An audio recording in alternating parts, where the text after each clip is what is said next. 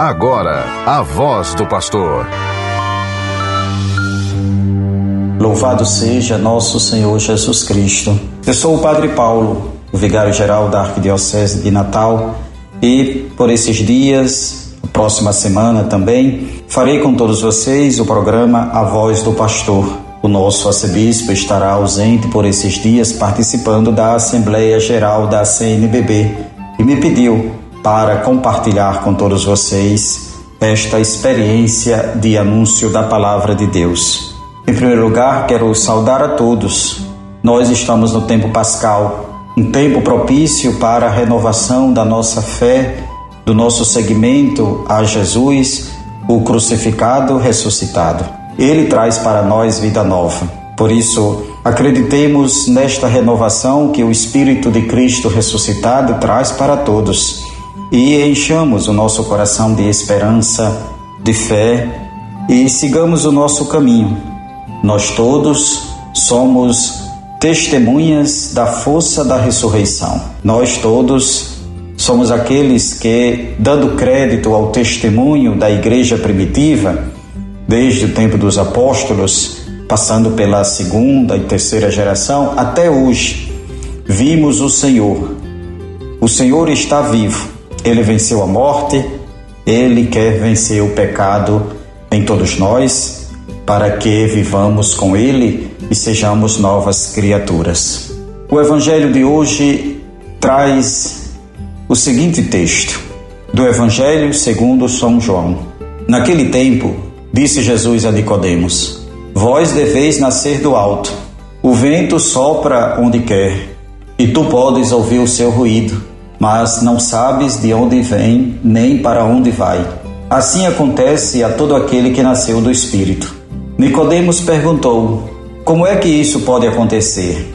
Respondeu-lhe Jesus: Tu és mestre em Israel, mas não sabes estas coisas? Em verdade, em verdade te digo, nós falamos daquilo que sabemos e damos testemunho daquilo que temos visto, mas vós não aceitais o nosso testemunho. Se não acreditais quando vos falo das coisas da terra, como acreditareis se vos falar das coisas do céu? E ninguém subiu ao céu, a não ser aquele que desceu do céu, o Filho do Homem.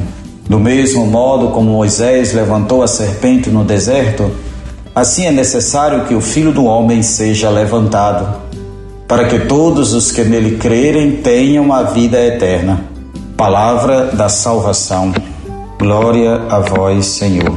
Meus irmãos e irmãs, este texto mostra o encontro de Jesus, o diálogo de Jesus com Nicodemos. Nicodemos era um fariseu que, sabendo do ensinamento, da pregação, sabendo eh, da vida de Jesus, vai ao seu encontro. Nicodemos será importante para os últimos momentos da vida de Jesus, quando depois de morto ele colabora para que Jesus seja sepultado num sepulcro digno e assim ele ter uma morte digna. Deste diálogo que a igreja interpreta como o assunto do batismo, nós encontramos esta afirmação de Jesus que para nós é fundamental. Assim acontece a todo aquele que nasceu do Espírito. Nascer do Espírito significa justamente a realidade que o batismo traz. Nascemos do Espírito. Isso não significa que desprezamos a carne e desprezamos a matéria, mas nascer do Espírito é aquela realidade que nos define mesmo. No Antigo Testamento, no livro do Gênesis, vemos esta afirmação de que o Espírito de Deus pairava sobre as águas e que quando Deus criou o homem, Deus soprou sobre eles, sobre ele o, ato, o hálito de vida, o seu sopro, o seu espírito que deu-nos vida. Esta é uma verdade fundamental. Nós somos espírito e somos matéria. A primazia do espírito não significa desprezo pela matéria. Pelo contrário, é um sinal de que nós pertencemos a Deus. porque fomos criados à sua imagem e semelhança. Ora, isso tudo porque o Cristo, o Filho do Homem, elevado na cruz, levantado, ele traz a vida eterna para todos os que creem nele. De fato, nós somos chamados de cristãos porque cremos em Cristo e assumimos a vida de Cristo. Este também é o significado do batismo. O batismo não é apenas um evento social que se celebra, que se realiza na igreja com a presença eh, de padrinhos, com a presença de familiares e amigos. O batismo é o início desta nova vida no Espírito, ou desta vida no Espírito que Jesus deseja para todos nós. É um estilo de vida. Nascer do Espírito é um estilo de vida é a nossa vocação primordial. Vocação que está presente em todos, nos leigos e leigas, nos religiosos e religiosas, nos ministros ordenados, no bispo, nos padres, nos diáconos. Eis esta grande graça que o Senhor ressuscitado traz para nós, a graça de nascermos do Espírito. Vivamos esta experiência sempre quando estivermos no desânimo, no cansaço e até na decepção, que nós nos lembremos desta verdade que deve orientar a nossa vida. Nascemos do Espírito. Porque nascemos do Espírito, o nosso estilo de vida deve ser semelhante ao de Jesus. Por isso, no tempo pascal, que apenas começamos, entramos eh, na segunda semana, procuremos conhecer Jesus. Jesus nos conhece. Nós conhecemos Jesus.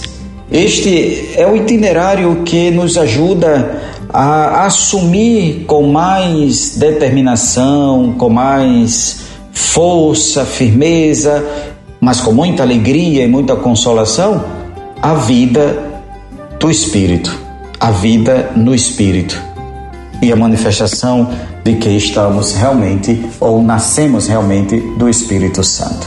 Meus irmãos e irmãs, desejo apresentar para vocês algumas intenções para este dia Precisamos estar em sintonia com a vida da igreja.